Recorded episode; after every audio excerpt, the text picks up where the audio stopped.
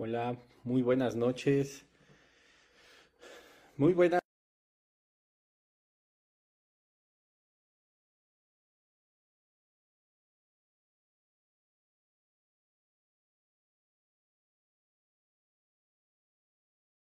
No hubo este, ni tráfico ni, ni muchas cosas que luego como que se interponen un poquito para llegar a tiempo, pero llegamos con mucho tiempo, gracias a Dios ya muy entusiasmados porque vamos a ver un tema maravilloso en esta noche.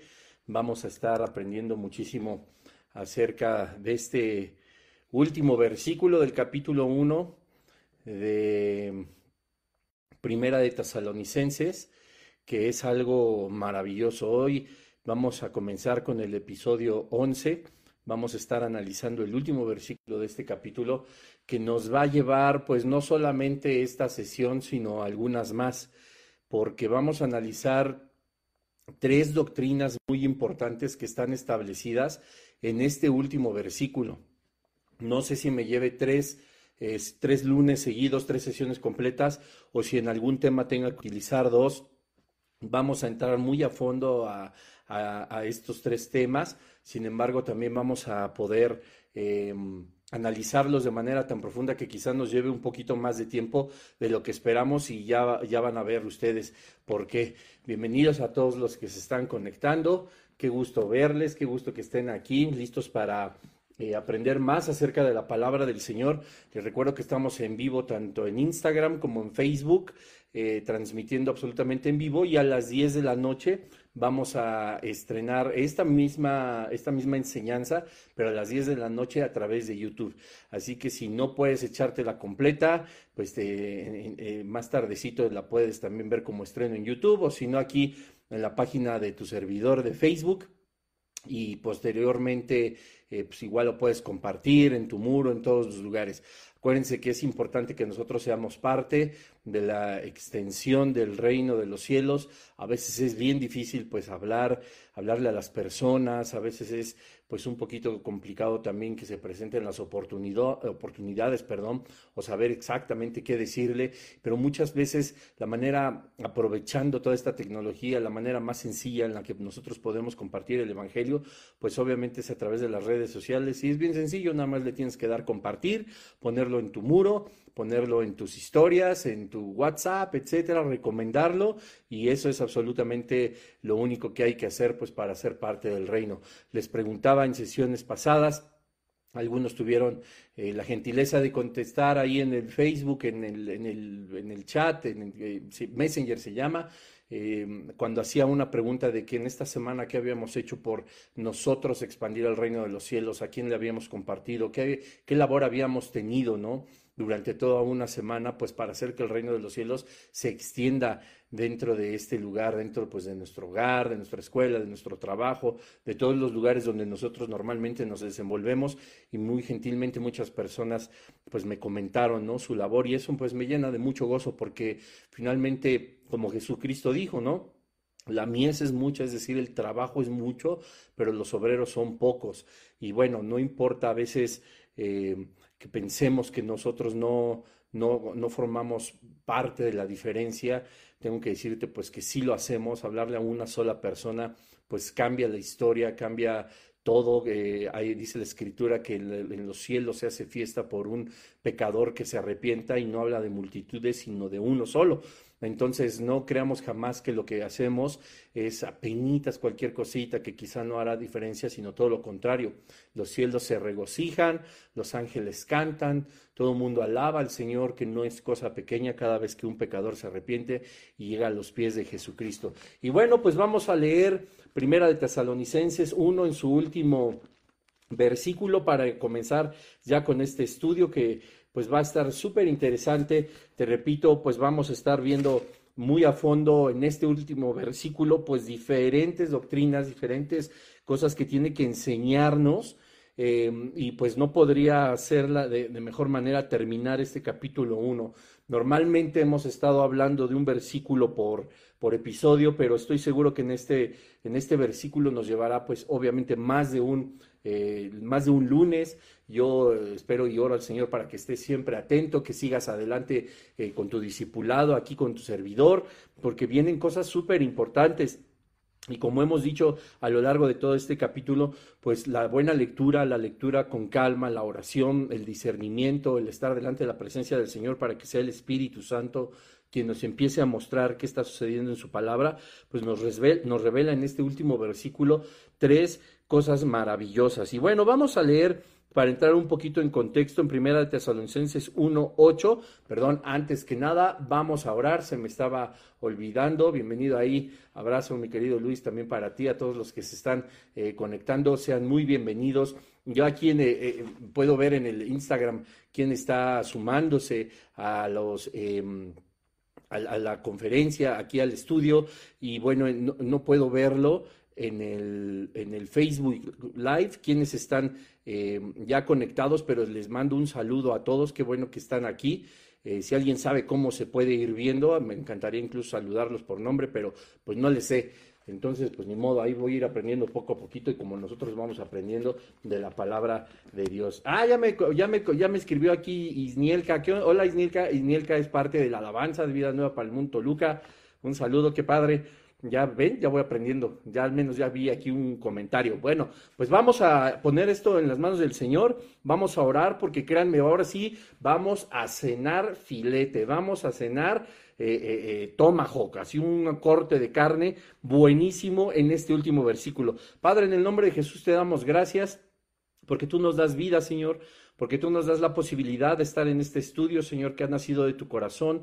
Padre, te pedimos que seas tú, Espíritu Santo, quien nos enseñe absolutamente todo lo que tiene que decirnos tu palabra, Dios. Estamos expectantes por cada uno de los temas que hemos venido desarrollando, pero mucho más por los que han de venir, como en esta noche. Te pido, Padre Santo, en el nombre de Jesús, que seas tú hablando, enseñándonos a través de tu palabra, que es la única autorizada para interpretarse a sí misma de todos los temas que vamos a estar hablando. Que sea tu Espíritu Santo, Señor, a través de mis labios, que pueda bendecir la vida de todas las personas que están en vivo en este momento recibiendo de ti, pero también las que posteriormente habrán de verlo, Señor. Yo te pido, Padre Santo, que bendigas también a aquellas personas que lleguen a ver esta enseñanza a través de, las personas que comparten Dios, para que tu reino pueda seguir siendo establecido en esta tierra. Te anhelamos, Señor, y anhelamos tu regreso, Padre. Anhelamos estar ya frente a ti, pero no sin antes también irnos enamorando cada vez más de ti a través del conocimiento de tu palabra. Te damos gracias, Señor, y te bendecimos en el nombre poderoso de Cristo Jesús. Amén. Y bueno, ahora sí, vamos a ver desde el, ya tomé un poco de tiempo de introducción y de, y de chisme, pero este, Daniel, muy, este, muy buenas noches, hola bro, ¿cómo estás? Diana también desde Colombia que nos está viendo, también bendiciones. Este, vamos a leer capítulo 1, versículo 8 para entrar en contexto. Dice, porque partiendo de vosotros ha sido divulgada la palabra del Señor, no solo en Macedonia y Acaya, sino también dentro, en todo lugar vuestra fe en Dios se ha extendido de modo que nosotros no tenemos necesidad de hablar nada. Versículo 9, porque ellos mismos cuentan de nosotros la manera en que nos recibisteis y cómo os convertisteis de los ídolos a Dios para servir al Dios vivo y verdadero. Versículo 10, el que vamos a empezar a estudiar, dice, y esperar de los cielos a su Hijo, al cual resucitó de los muertos, a Jesús, quien nos libra de la ira venidera. Y como, hola mamá, mi mamá también ya está aquí saludando. Bendiciones. Este, fíjense qué importante es este versículo 10. Es de verdad maravilloso lo que nos enseña. Aquí van los tres temas que vamos a estar tratando. Dice el versículo 10, esperar de los cielos a su Hijo. Está hablando de Jesucristo y es el tema que hoy vamos a tratar. La venida de Jesucristo es desde los cielos. Eso vamos a tratar el día de hoy. La siguiente semana, si Dios quiere, vamos a hablar de la resurrección de los muertos, que es algo, es un tema maravilloso. Es uno de los pilares fundamentales de nuestra fe, del cristianismo, la resurrección de los muertos, lo que muchas, muchas personas, millones de personas alrededor del mundo han necesitado escuchar en los últimos 18 meses por la pandemia y por muchas circunstancias más. A través de la muerte nosotros nos podemos llenar de aflicción, nos podemos llenar de tristeza y hay tantas cosas que pueden lastimar nuestra vida sin que nosotros podamos entender de que hay una esperanza firme en la resurrección de los muertos, que va a ser algo maravilloso. Y la tercera dice, a Jesús quien nos libra de la ira venidera. ¿De qué creen que vamos a hablar en ese tema? En algunas semanas, si Dios lo permite. Pues sí, vamos a estar hablando de la ira de Dios, de si la iglesia va a atravesarla o no, de si el arrebatamiento es antes, durante o después de la tribulación. Entonces, nos estamos dando cuenta que este versículo 10, tan solo este versículo 10, está tocando tres doctrinas importantísimas de nuestra fe. Esperar a su Hijo que viene en los cielos al cual resucitó de los muertos, hablaremos de la resurrección, y que nos libra de la ira venidera, es decir, el arrebatamiento de la iglesia o el rapto de la iglesia. No me voy a adentrar en esos dos que son muy interesantes, hoy vamos a ver el primero, la primer parte de este versículo 10 de primera de Tesalonicenses 1, que también es sumamente importante. ¿Y por qué es importante? La idea de que nosotros podamos tomar un discipulado como este de raíz, que podamos irnos a lo más profundo, que podamos analizar por qué y, de qué manera Pablo eh, bendijo a la iglesia de Tesalónica con todas estas revelaciones que hemos estado analizando, tan solo en el primer capítulo tiene un sentido y el gran sentido es mostrarnos a nosotros que Tesalónica, siendo esta una de las primeras cartas del apóstol Pablo a alguna de las iglesias, nos muestra la gran madurez que ya tenía y el conocimiento ya tan abrumador que había de la palabra de Dios. Recordemos que Tesalónica no tenía lo que nosotros ahora ya tenemos de forma completa, que es la Biblia, sino se mandaba, por supuesto, a personas que como lo hizo en el inicio el apóstol Pablo, que se desarrollaran en el conocimiento de la fe, que practicaran, por supuesto, la fe, como hemos visto que Pablo hablaba también de la práctica de la fe de los tesalonicenses, y después desarrollar este conocimiento como para poder entender doctrinas. Quiero decirte algo. No es que nosotros estemos lejos, pero sí es importante que nosotros podamos aprender de la misma manera que lo hicieron los tesalonicenses y todas las iglesias a lo largo de todos estos miles de años. Fíjate que la primera carta a los tesalonicenses, en este versículo que nosotros vamos a analizar en algunas semanas, que nos llevarán a tres o cuatro, no lo sé, dependiendo de lo que el Espíritu Santo nos quiera decir, no trae una explicación como tal. Es decir, vean nada más qué curioso es que Pablo, con solo mencionar estas tres doctrinas, él daba por hecho que la iglesia de Tesalónica ya las conocía porque Pablo no las desarrolla. Ojo, vamos a ver mucho del arrebatamiento, de la segunda venida de Jesucristo, por ahí del capítulo 4. ¿Falta mucho? Sí, pero no vamos a comer ansias porque el camino ha sido delicioso, ha sido sabroso, ha sido muy nutrido, así que seguramente de aquí a que lleguemos al capítulo 4 vamos a seguir aprendiendo demasiado. Pero es bien importante comprender todo lo que nos enseña y que vamos a estar analizando, Pablo ya lo daba por hecho al escribírselo a la iglesia de Tesalónica. Y esto queramos o no, nos hace reflexionar por qué Pablo no explicaba aún más acerca de estas doctrinas. ¿Será que era egoísta en cuanto a, compartir su conocimiento? ¿Será que era a lo mejor egoísta o le daba flojera explicarle de qué se trataba, de que Cristo vendría desde las nubes y no de, simiente de un humano, eh, no como la primera vez, sino esta segunda vez? ¿Cómo explicarle a las personas acerca de la resurrección, de la esperanza que es firme? Acerca de la resurrección, porque ojo, la resurrección es la cumbre de nuestra fe, dice el apóstol Pablo, si Cristo no resucitó, vana es nuestra fe, vana es toda la enseñanza. ¿Y qué significa vano? La palabra vano viene del hebreo Ebel, que significa vacío o sin sentido. Entonces Pablo decía, si Cristo no resucitó, entonces vana es nuestra fe. Todo lo que creemos es un cuento de hadas. Si Cristo no resucitó,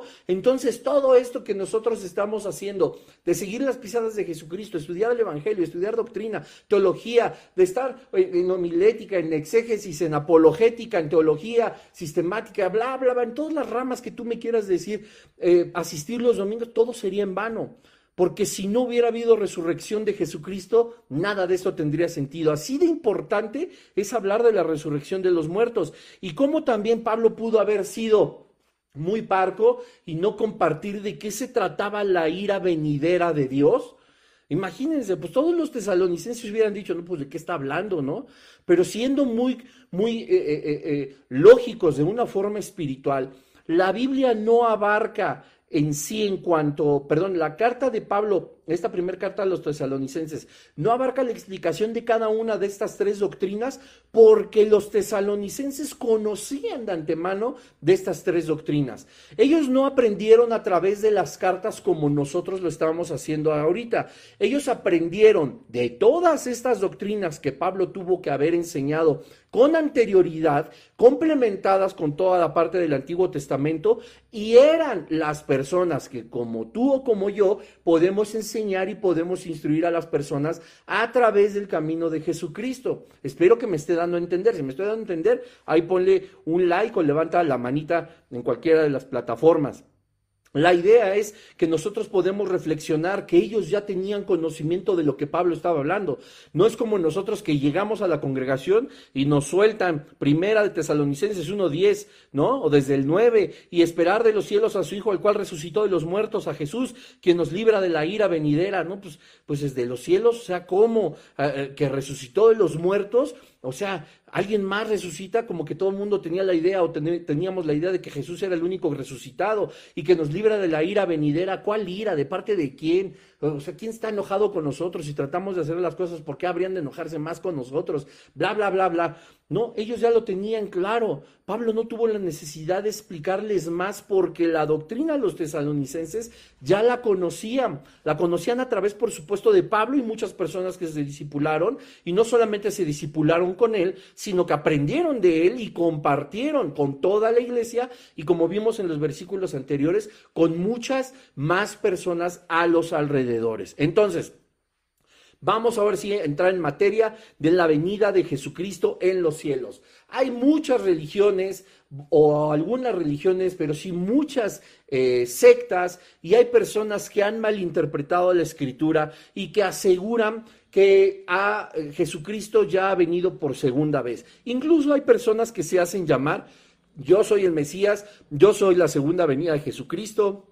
Había uno, una persona muy famosa que no recuerdo ahorita si era de Puerto Rico, me parece, em, o de Costa Rica, no lo recuerdo, pero que él decía ser Jesucristo, que él decía ser Jesucristo en su segunda venida. Y lo más curioso de todo es que tenía miles, no pocos, sino miles de seguidores que aseguraban que él era el Mesías, que él era Jesús. Bueno, pues el cuate tenía de hecho una señal que se hace aquí en la frente, no sé, no se espanten, no estoy haciendo una herejía ni nada, algo así hacía el tipo que pues evidentemente, como dice Pablo, son ídolos y los ídolos delante del Padre Todopoderoso, nada son.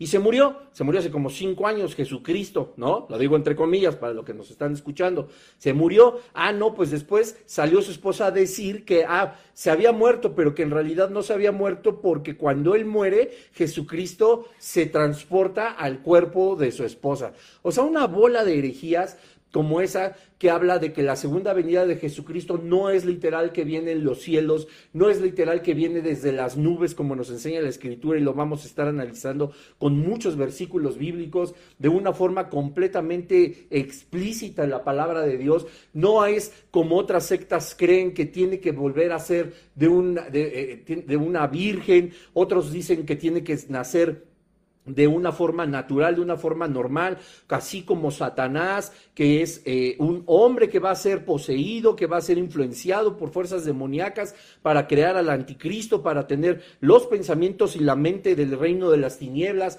tener la influencia demoníaca, etcétera, etcétera, piensan que Jesucristo tiene que ser lo mismo porque tendría que regresar una vez más como hombre para demostrar que era Dios, 100% Dios y 100% hombre. Bueno, hay una serie de doctrinas completamente equivocadas, por supuesto, hay una serie de conclusiones mal hechas, de suponiendos, de como dicen, este, en, en, la abogacía de considerandos porque no saben leer la escritura como es debido. Y empiezan a tomar un texto para sacarlo de contexto y como decía el pastor Armando, eh, formar un pretexto. Y empiezan así a crearse las religiones y empiezan así a crearse las sectas. Y como a alguien eso le acomoda, como a alguien eso le beneficia, pues entonces ya se da por verdad.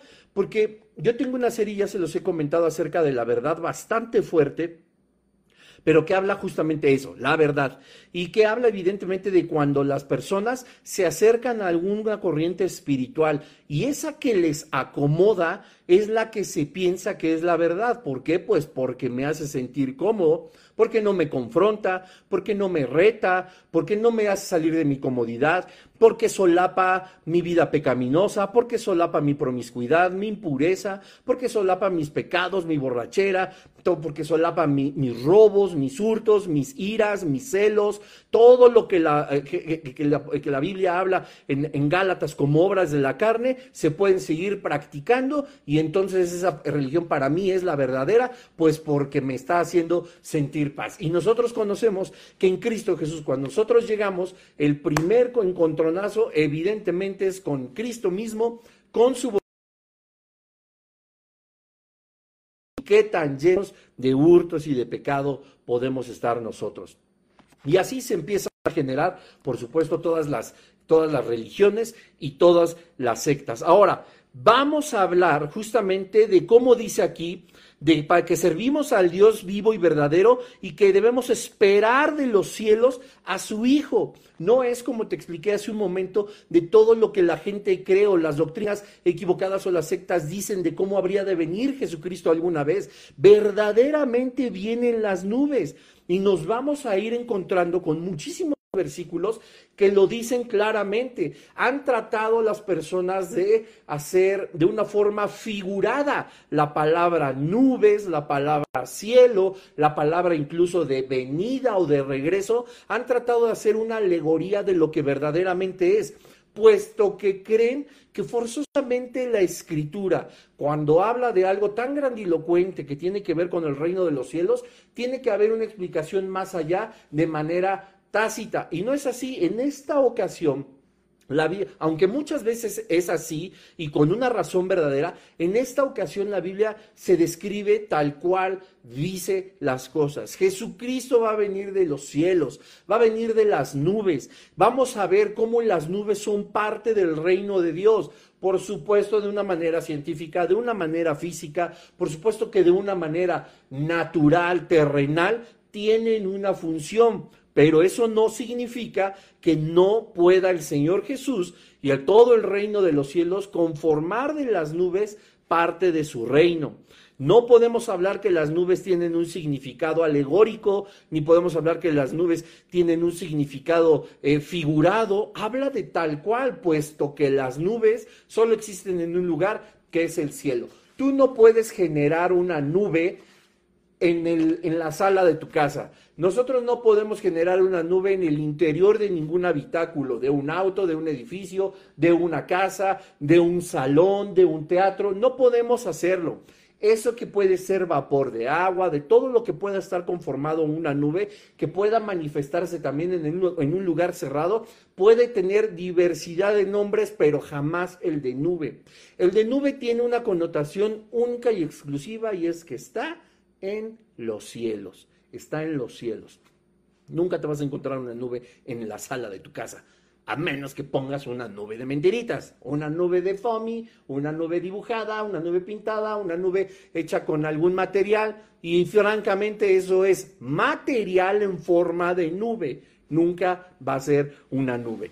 Bueno, Dice la escritura en primera, vamos a analizar ahora sí verso por verso cómo la escritura habla de la naturalidad de las nubes y cómo el Señor verdaderamente va a llegar a este lugar desde las nubes y no como los sectarios hablan de la venida de Jesucristo. Vamos a primera de Tesalonicenses 4:17, allá adelantito de pues, donde empezamos nuestro estudio, y dice así, primera de Tesalonicenses 4:17.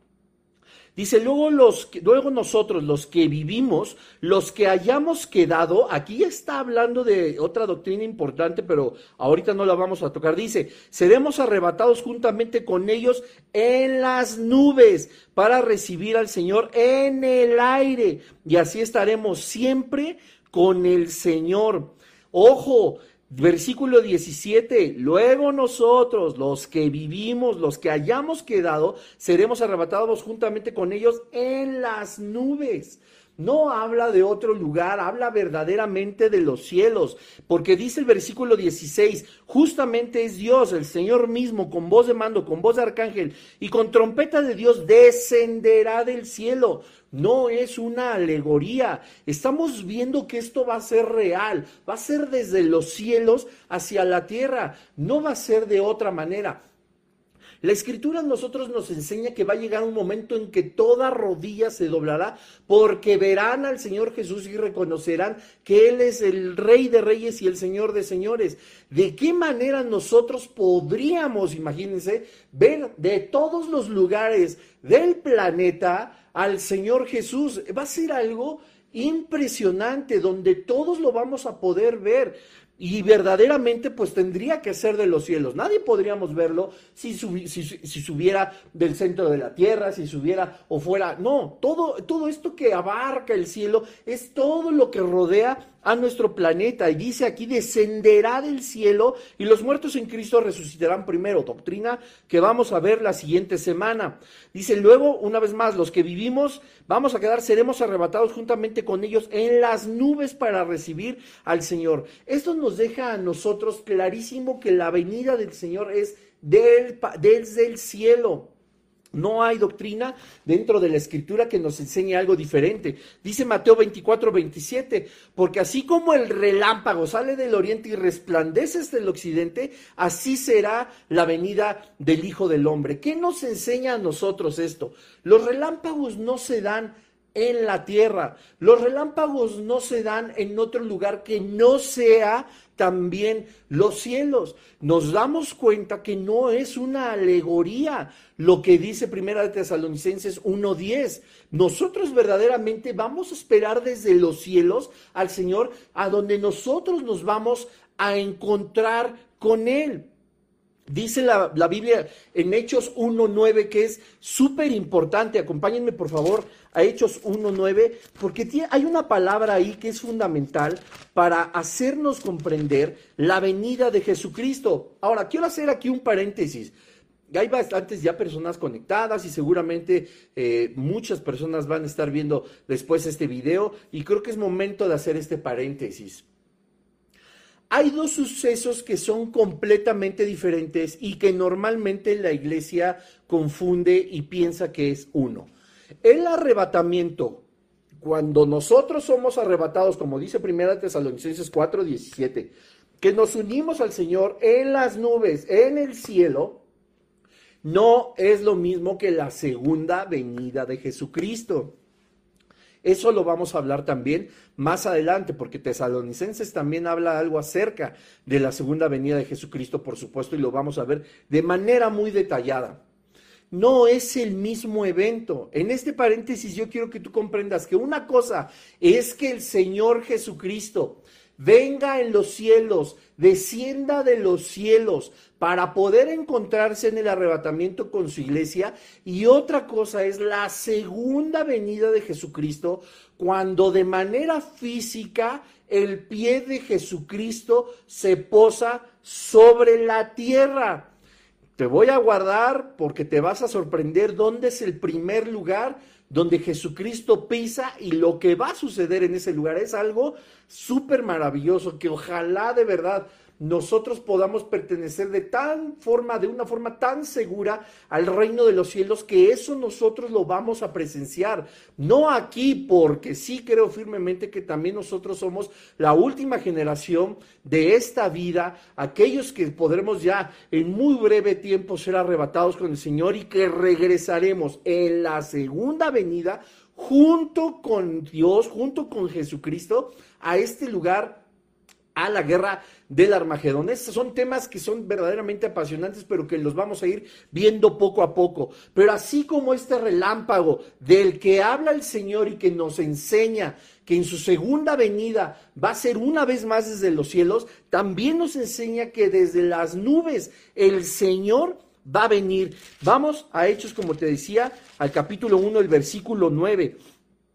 Bueno, vamos desde el 7. Es Jesucristo hablando a los apóstoles cuando estaba después de resucitado. Acuérdense, dice, no os toca a vosotros saber los tiempos o las sazones que el Padre puso en su sola potestad. Está hablando del, porvenir, pero recibiréis poder cuando haya venido sobre vosotros el Espíritu Santo. Y me seréis testigos en Jerusalén, toda Judea, en Samaria y hasta lo último de la tierra. Y dice el versículo 9, pongan atención. Y habiendo dicho esto, Jesús, estas cosas, Viéndolo ellos, fue alzado y se recibió, y le recibió, perdón, una nube que le ocultó de sus ojos.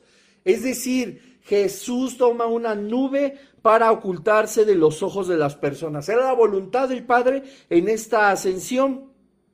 Pero vean lo que es mucho más interesado, interesante, perdón, y dice, y estando ellos con los ojos puestos en el cielo, entre tanto que él se iba, he aquí se pusieron junto a ellos dos varones con vestiduras blancas, es decir, Jesús les dijo, ya me voy, y empieza a elevarse Jesucristo, empieza la ascensión de Cristo, y están aquí todos los apóstoles, están todos los discípulos, y junto a la bola había dos personas con vestiduras blancas, y dice el versículo 11, los cuales también les dijeron, varones galileos, ¿por qué estáis mirando al cielo?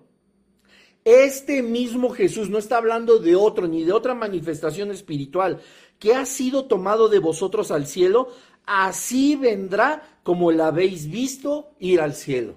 De la misma manera que ellos vieron que se iba y que una nube le ocultaba, de esa misma manera dicen estos dos ángeles que iba a regresar el Señor desde el cielo en las nubes. Otro versículo que nos muestra a nosotros que no es una alegoría. Porque los ángeles no le, no le dijeron a los discípulos, ven ustedes así las nubes como van pintándose o, o estar haciendo, soy pésimo imaginando, pero imagínense ustedes, ustedes tienen mejor imaginación. Los ángeles no le estaban pintando un cuadro surrealista, ni algo que tuvieran que entenderlo con palabras poéticas, diciendo lo que es y lo que no es en alegorías, no, les estaban hablando de una forma muy clara, porque hasta le preguntan, ¿y ustedes qué están viendo? Ah, pues están viendo cómo Cristo se va y una nube se vuelve su escondedero y vamos a hablar ahorita del escondedero de Dios a través de las nubes Dicen, de esa misma manera, como ustedes han visto partir al Señor Jesucristo, de esa misma manera va a regresar. No hay error aquí. No hay una forma en la que tú digas, el ángel se refirió a una nube de forma alegórica. No, les estaba hablando, lo están viendo. En este momento ustedes están viendo cómo sube. Siempre nosotros llegamos a poner eh, o a soltar, perdón, un globo de estos que se elevan y siempre vimos con mucha tristeza cómo se nos iba hasta el infinito, hasta que lo perdíamos de vista. De esa misma manera los apóstoles y los discípulos veían cómo Jesucristo se iba y permanecían con la mirada hasta que una nube que lo escondió. De la misma manera ha de regresar. ¿Quién sabe cómo se proyectará la imagen de Jesucristo? ¿Quién sabe cómo será tan grandilocuente, es espectacular y portentosa esta aparición del Señor? Que así de la misma manera que lo, vieron irse, de esa misma manera lo verán regresar. Es algo espectacular. Vamos ahora a Mateo, vamos por más evidencias acerca de esto. Acompáñenme al Evangelio de Mateo en el capítulo 17, el versículo 5.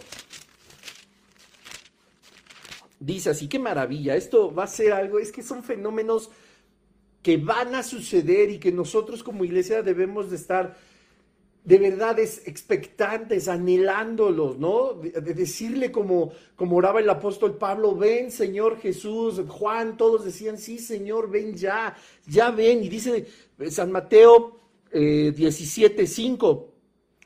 Habla, mientras él aún hablaba, una nube de luz los cubrió y aquí una voz desde la nube que decía, este es, mi, este es mi hijo amado en quien tengo complacencia, a él oír. Te pongo en contexto.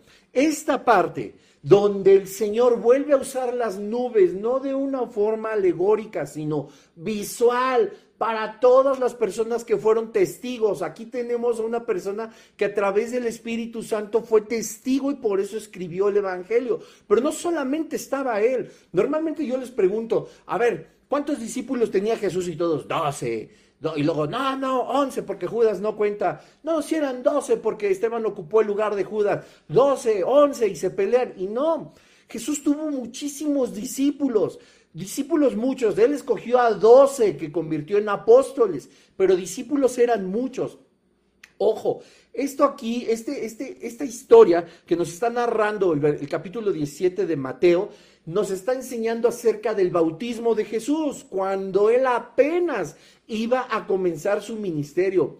Escúchame por favor ve por, a mi canal de YouTube y ponle para ver más tarde el bautismo de Jesús. No te puedes perder ese mensaje porque está lleno de bendición de verdad. Y dice que aquí, este, ah, vamos a leer el contexto en el capítulo 17 Perdón, no está hablando del bautismo de Jesús, pero aún así, de todas formas, te lo recomiendo. Dice aquí la transfiguración, dice, seis días después Jesús tomó a Pedro y a Jacobo y a Juan su hermano y los llevó aparte a un monte alto. Aquí quiero reflexionar algo de cómo Jesús de los doce toma a unos cuantos. Hay muchas personas que creen que Dios, y por supuesto, como dice la Escritura, no hace acepción de personas. Sin embargo, Dios sí tiene personas que saben con un corazón solícito y dispuesto para servirle y es de las que Él también se allega mucho para seguir creciendo, estableciendo y engrandeciendo su reino. Hijos somos todos y todos somos amados y todos somos justificados. Su amor no crece ni disminuye. El amor de Dios es perfecto para todos nosotros, pero sí el Señor tiene gente más cercana y no es porque le dé la gana o porque le caiga bien o porque tenga más dinero o tenga un mejor coche, es porque pasa más tiempo con el Señor. Nosotros generamos confianza a las personas que pasan mucho tiempo con nosotros. Nosotros podemos confiar en ellos, les contamos nuestros problemas, nuestros proyectos, nuestros sueños, nuestros anhelos. Podemos poner pertenencias en sus manos, podemos encargarles nuestra casa si nos vamos de viaje, encargarles algo que sea importante para nosotros porque nosotros confiamos en ellos, les contamos secretos, contamos con esas personas porque han sido siempre cercanas, nos han demostrado esa forma. Con Dios es exactamente lo mismo. Si nosotros queremos recibir la palabra de Dios de los lugares más íntimos de su corazón, de la forma más secreta, nosotros tenemos que pasar mucho más tiempo con el Padre. Tú no confías en el primer persona que salgas ahorita de tu casa y te encuentres y le empiezas a contar tus problemas o que le digas, oiga señor, le puedo encargar mi semana a una casa en lo que yo me voy de vacaciones, aquí está la llave, tenga usted. Y, ahí, ahí se la encargo, cuídemela y me voy. ¿Verdad que no somos así? Dios tampoco. Dios no abre su corazón ni la revelación de las cosas tan profundas a las personas que no conoce, que apenas si se acercan a Él, que quizá como que nosotros medio conocemos quién es Jesús o quién es nuestro Señor. El Señor no puede confiar de esa manera en nosotros hasta que nos volvamos verdaderamente íntimos. Dice el escritor en el Evangelio de Mateo también que Jesús después de hacer muchos milagros, la gente empezó a creer en él. Dice, y, viendo ellos lo que Jesús hacía, creyeron en él. Pero Jesús no se fiaba de ellos, pues conocía sus corazones. Vean qué importante. Jesús estuvo haciendo milagros, sanando enfermos, hablando del reino de los cielos, y mucha gente creyó por lo que hacía. Pero dice Jesús no se fiaba de ellos. Ellos creían en Cristo, creyeron en los milagros, podían decir, creo en Dios, pero, pero Dios, Jesús, no se fiaba de ellos, pues conocía sus corazones. Era más interés lo que buscaban, más lo que podían obtener del Padre de las Luces que de Él mismo. muchas veces así somos. Estamos tan enfocados en todo lo que Dios puede darnos, pero no lo amamos por lo que es Él sino por lo que hace. Y no estoy diciendo que no seamos agradecidos, que no le amemos por lo que ha hecho. ¿Qué ha hecho? Pues nada más dio su vida entera por rescate de ti y de mí. Es algo que amamos y es algo que nos hace valorarlo y amarlo mucho. Pero eso no es nuestro fundamento principal. Dice la escritura que sí, Él nos ha amado primero que nosotros, pero cuando lo que Él hizo nos cautivó y nos amó, nosotros lo, amamos y nos enamoramos de Él por lo que es Él no por lo que hizo. Y muchas cosas que nosotros no comprendemos y que a veces nos sacan pues de onda del camino de Jesucristo, que nos sacan de balance en nuestra vida cristiana, es porque estamos buscando más lo que hace que lo que es. Y para nosotros obtener lo que Él hace, primero tenemos que enamorarnos y amar lo que es Él. Dice la Escritura que busquemos primeramente el reino de Dios y su justicia y todo lo demás será añadido. Todo lo demás ya es ganancia. Nos creemos que a veces el Señor no responde a nuestras solicitudes, nos creemos que a veces el Señor no responde a nuestros anhelos, a nuestros sueños, a lo que nosotros queremos para nuestra vida y que no forzosamente tiene que ser malo, porque por supuesto que hay personas que piden, como yo muchas veces lo hice, pedí mal, ¿no? Conforme a mi carne y hay deseos que son muy buenos y anhelos que van de acuerdo a un buen corazón, a un tesoro agradable, a, la gentileza, incluso hasta el ayudar al prójimo, etcétera, etcétera, y pareciera que no recibimos respuesta y muchas veces nosotros nos sentimos como que Dios no nos quiere, Dios no nos ama, Dios no nos aprecia porque no nos da lo que hemos solicitado, cuando en realidad nosotros debemos de amar al Señor no por nada que pueda darnos, pues ya nos dio lo más valioso que fue a Jesucristo. Nosotros todo lo que solicitamos, de acuerdo a su propósito y de acuerdo a su voluntad, que Dios ama el darnos, en realidad es secundario, puesto que no tendríamos ni la posibilidad de pedir y mucho menos de obtener nada si Él antes no nos hubiera dado a Jesucristo. Si nosotros creemos que no pertenecemos al reino de los cielos, si nosotros pensamos que nosotros no podemos agradar al Señor porque parecer no responden nuestras oraciones o porque no estamos pidiendo y a lo mejor nos, nos sentimos incluso hasta mal, estamos cometiendo un error todo ya es ganancia. Nosotros buscamos el reino de Dios y su justicia que vino a través de Jesucristo y todas las demás cosas van a ser añadidas. Si tú no has recibido respuesta por una pareja, por un empleo, por dirección, por etcétera, etcétera, cualquiera de las cosas que puedas obtener de Dios como una promesa, no es porque Él no quiera hacerlo. Que lo merezcamos puede decir, determinarlo el Señor si sí o si no. Pero el no obtenerlo en, el, en ese momento o no obtenerlo de la manera en la que nosotros hubiéramos querido, eso no significa que no tenga valor. Podrías tú hacer más valioso el empleo que te puede dar el Señor más que Jesucristo? ¿Podrías hacer más valioso ese trabajo que siempre has anhelado por sobre Jesucristo? ¿Podría ser más valioso para ti la pareja que Dios tiene, eh, la, la, mujer que a ti te gusta, el coche que a ti te agrada, la casa que tanto anhelas, los bienes, las riquezas, las posesiones, los viajes? ¿Podría ser eso más valioso incluso todo junto que la vida del Señor Jesucristo? No. Entonces, cuando nosotros no ponemos nuestra esperanza en que lo que nos provea el Señor, si nos responde, responde o no de una forma afirmativa o negativa, no podemos pensar que es más valioso que Jesucristo. En términos claros, no merecíamos más que la muerte. Y ahora en Jesucristo tenemos absolutamente todo. Y por sobre todas las cosas, la vida eterna al lado de Dios. Entonces, todo lo demás es añadido pero nosotros tenemos que acercarnos al Padre. Y retomo porque la idea no se ha ido.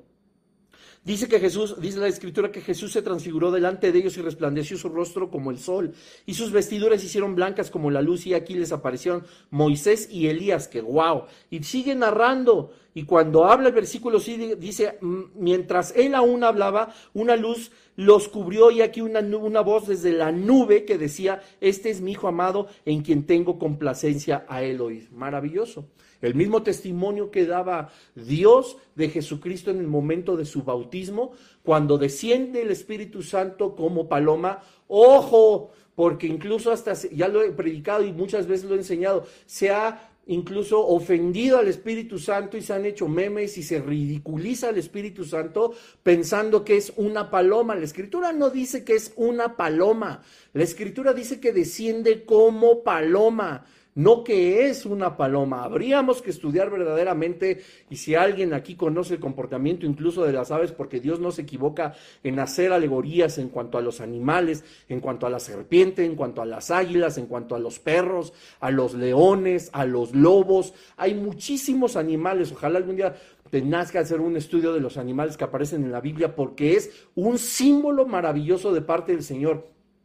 Y dice la escritura que descendió como paloma y que también se escuchó una voz del cielo que decía, Él es mi Hijo amado en quien tengo complacencia, a Él oír. Y vemos cómo una vez más Dios utiliza las nubes. Repito, no es una alegoría. Y vamos, por supuesto, a analizar un último versículo antes de concluir esta parte que pues hoy, por supuesto, fue un poco más doctrinal, pero que nos va a dejar una enseñanza que aplicar al término de una lectura que vamos a hacer ahorita del Salmo 18. Vamos a terminar ahí en el Salmo 18 corroborando una vez más cómo las nubes son parte del reino de Dios, son parte del reino de los cielos y que no es una alegoría el pensar y el saber sobre todas las cosas que como nos lo enseña Primera de Tesalonicenses 1:10, que su venida será desde los cielos en las nubes. Me voy a referir en específico al versículo 10 y 11 del Salmo 18 y después voy a concluir con algo que este salmo enseña de una forma extraordinaria. Dice así, el versículo 10, cabalgó sobre un querubín y voló, voló sobre las alas del viento, puso tinieblas por su escondedero, por cortina suya alrededor de sí, oscuridad de aguas, nubes de los cielos. ¿De quién está hablando aquí? Y con esto concluyo. Está hablando de Dios mismo para que nos demos nosotros cuenta que los cielos evidentemente están bajo el control de Dios y las nubes que como hemos visto, nosotras las podemos ver altísimas, pero cuando hemos volado en aviones las vemos súper abajo. Y cuando hemos andado a una altura media podemos ver aún la tierra, la altura de, los, de las nubes y la altura de los cielos, que aún es mucho más inmensa aunque veamos tan altas las nubes, créanme, es una distancia del cielo a las nubes muy pequeña, aún lo que falta para salir de nuestra atmósfera, de las nubes hacia la salida de la atmósfera. Es, es una distancia impresionantemente grande. Pero el Señor utiliza justamente en este primer cielo a las nubes como parte de su reino. Esto nos enseña que la primera parte del versículo 10 del capítulo 1 de Tesalonicenses no es una alegoría. Los tesalonicenses sabían, porque Pablo ya se los había mandado decir en esta carta, sin necesidad de explicar más, que el Señor vendría de los cielos. Y como dice el versículo 11, nubes de los cielos, puso tinieblas por su escondedero, tinieblas por su escondedero por cortina suya alrededor de sí, es decir, se ocultó. Oscuridad de aguas, nubes de los cielos. Si tú crees que esto también es una alegoría, ¿por qué habla de tinieblas, de una cortina alrededor de sí y de oscuridad de aguas? Pues que hay aguas en los cielos. En el cielo, tú podrías decirme, es que es una alegoría, no puede haber aguas en los cielos. Ah, no, y cuando todo es oscuro, cuando todo está rodeado de algo oscuro que está lleno de agua, ¿a qué se refiere? ¿Has visto las nubes de las tormentas? Y para esto habríamos que estudiar la diversidad de nubes. Los, los, los estratus, los cirrus, los eh, cúmulos nimbus, este, hay una cantidad, hay, hay clasificación de nubes, por supuesto, y las nubes de tormenta y las nubes de tormenta eléctrica, y cómo vemos una nube que es cargada de agua, agua en los cielos, agua en los cielos, la Biblia hace cuatro mil años ya decía agua en los cielos. Las nubes negras cargadas de agua. Puso tinieblas por su escondero, por cortina suya alrededor de sí, se rodeó de qué? De oscuridad de aguas, de nubes cargadas de agua, nubes de los cielos, reitera. ¡Qué maravilla! Cómo la escritura de verdad nos muestra cosas tan importantes, tan impresionantes, que puede nuestra vista estar pasando y no podemos nosotros entender sobre todo estas partes tan, tan, tan pequeñas, pero que nos revelan una grandeza increíble. Oscuridad de aguas, nubes de los cielos. Acá en México estamos en temporada de lluvias ya casi de salida, pero estoy seguro que las personas, si alguien de Occidente, del Pacífico hacia el norte que nos esté viendo que ahorita hay una tormenta tropical llamada Pamela y que posiblemente en unas horas se convierte en huracán, nos van, sálganse, ¿no? O pongan ahí nubes cargadas de agua en San Google y van a ver cómo son negras, son oscuras, no son las nubes blancas que vemos en un día soleado, maravilloso, esas nubes que son rasgadas por los vientos huracanados que pueden estar pasando a una altura muy, muy por encima incluso de los vuelos de los aviones, etcétera, etcétera. No son esas, son oscuras, son negras. ¿Y por qué están así? Pues porque tienen agua, están cargadas de agua. Qué maravilla que el libro de los Salmos a nosotros ya nos enseñara eso miles de años antes. Y quiero concluir, no leyéndolo, pero sí mostrándote, no leyendo por supuesto todo el Salmo, pero sí mostrándote lo que Dios es capaz de hacer por cada uno de nosotros.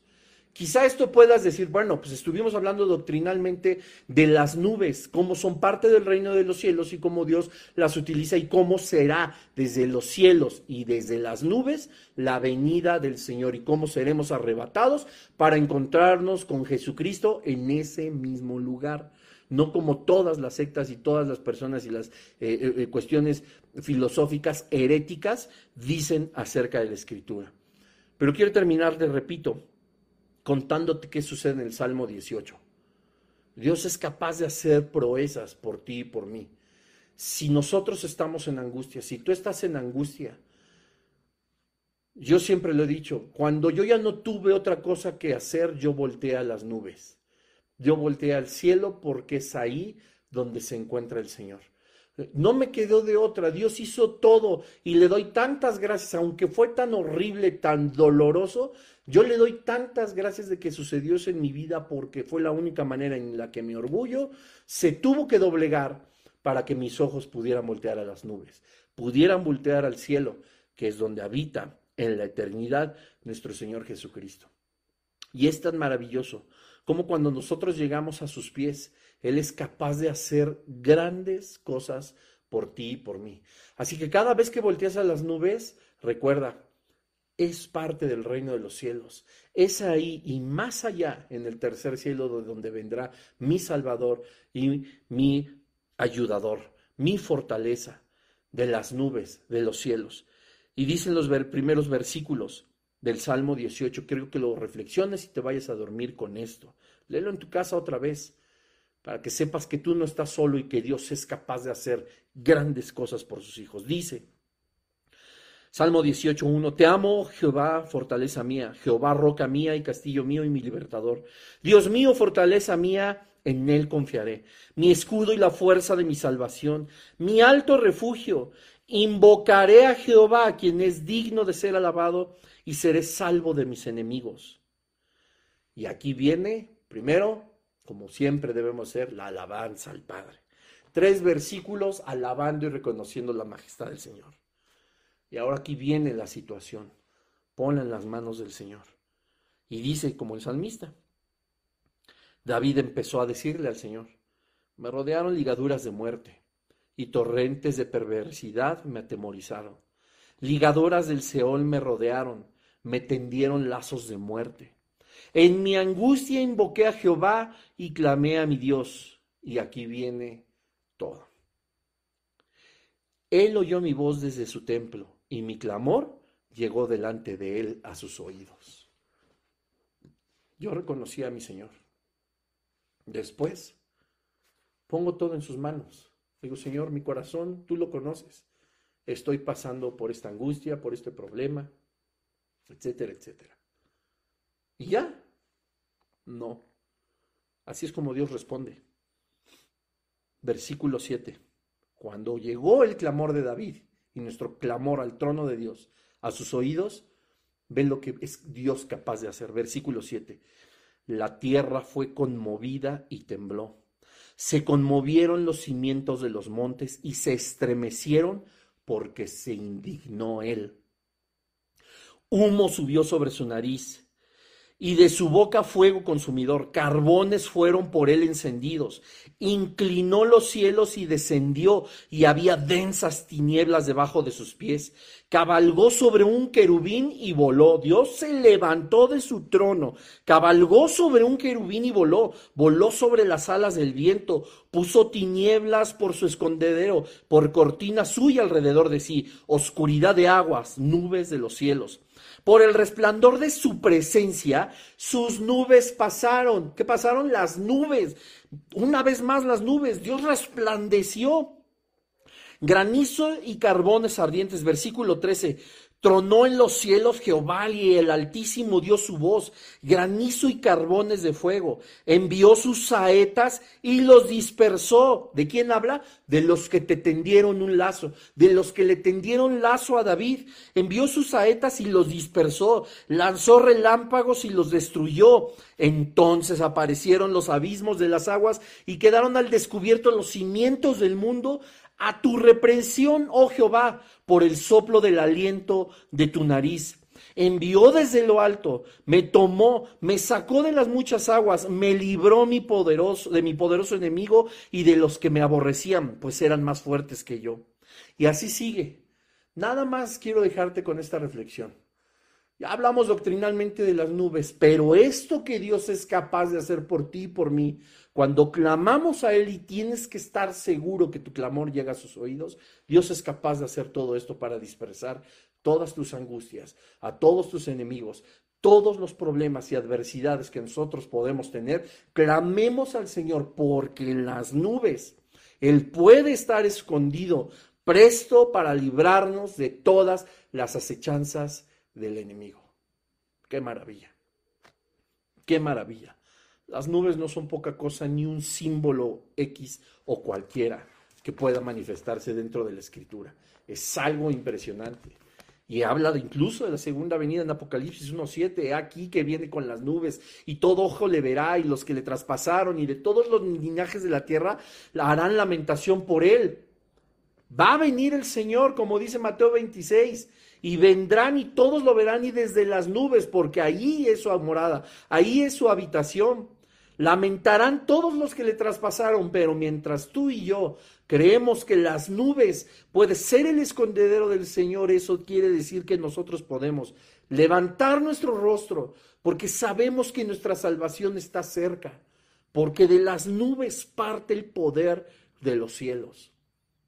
Y así, como los apóstoles y los discípulos vieron a Jesucristo elevarse en su ascensión y ser cubierto por una nube, que esa nube fue puesta ahí mismo por el Señor, de esa misma manera, el reino de los cielos se conforma en parte por las nubes que sirven a los propósitos de nuestro Señor para nuestro para su regreso en nuestro encuentro en los cielos y también para su segunda venida. Una maravilla. Y bueno, nos queda más que darle las gracias al Señor porque ha sido bueno con la enseñanza de su palabra. Estamos terminando una vez más a tiempo, así que vamos a orar. Yo creo que muy agradecidos, espero que seas tan bendecido como lo somos todos nosotros por acá, porque comprendemos que toda la creación tiene un propósito.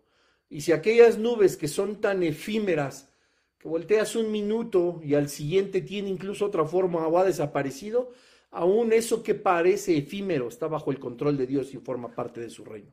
Cuanto más tu vida y mi vida. Gracias te damos, Padre, en esta hora, Señor, porque tú has sido bueno. Gracias, Señor, más que pedirte en esta hora de despedida, queremos agradecerte, Señor, porque tú nos muestras a través de tu palabra lo maravilloso que es tu creación, lo maravilloso, Señor, y lo que eres tú capaz de hacer para eh, sostenernos, Señor, de nuestra mano. Dios, te damos tantas gracias porque tú nos, nos instruyes, Señor, en tu palabra y nos hace sorprendernos y por esa, esa sorpresa, esa admiración que tenemos, nosotros llegamos a enamorarnos cada vez más de ti, Señor. Sabemos que eres un Dios de milagros, que la palabra imposible para ti es poca cosa, que eso no existe. Lo que nosotros queremos imposible para ti es simplemente posible, Señor. No es cosa difícil, como dice tu palabra. Así que nosotros queremos hoy Señor, más que hacer una petición, decirte y reconocer en alabanza y adoración que tú eres nuestro Dios, que tú eres nuestro Rey, Señor, el Todopoderoso, el gran yo soy, el que es, el que será, el alfa y la omega, el principio y el fin de todas las cosas, quien es y ha de recibir toda la alabanza por los siglos de los siglos, Señor. Porque tuyo es el poder, tuyo el imperio, Señor. A ti que te pertenece la piedad, Señor, la majestad. Dios, te queremos dar gracias por tu palabra, gracias por la enseñanza, gracias por la escritura, Dios, porque nos das alimento que nos permite seguir adelante. Gracias, Señor por permitir que David mostrara su corazón y que nos mostrara lo que tú eres capaz de hacer por cada uno de tus hijos cuando se hay en adversidad y en aflicción. Te damos tantas gracias porque tú eres bueno con nosotros, Dios.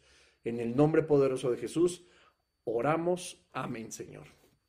Amén. Y pues bueno, muchas gracias a todos los que están en vivo. Descansen, que tengan una muy bonita noche. Eh, nos vemos la siguiente semana. Acuérdense, la segunda parte de este versículo 10 es la resurrección de los muertos. De verdad, de verdad, de verdad, inviten a personas a conectarse y si no se puede en vivo, inviten a las personas a verlo a las 10 de la noche en el YouTube o en los posteriores días compartan el video.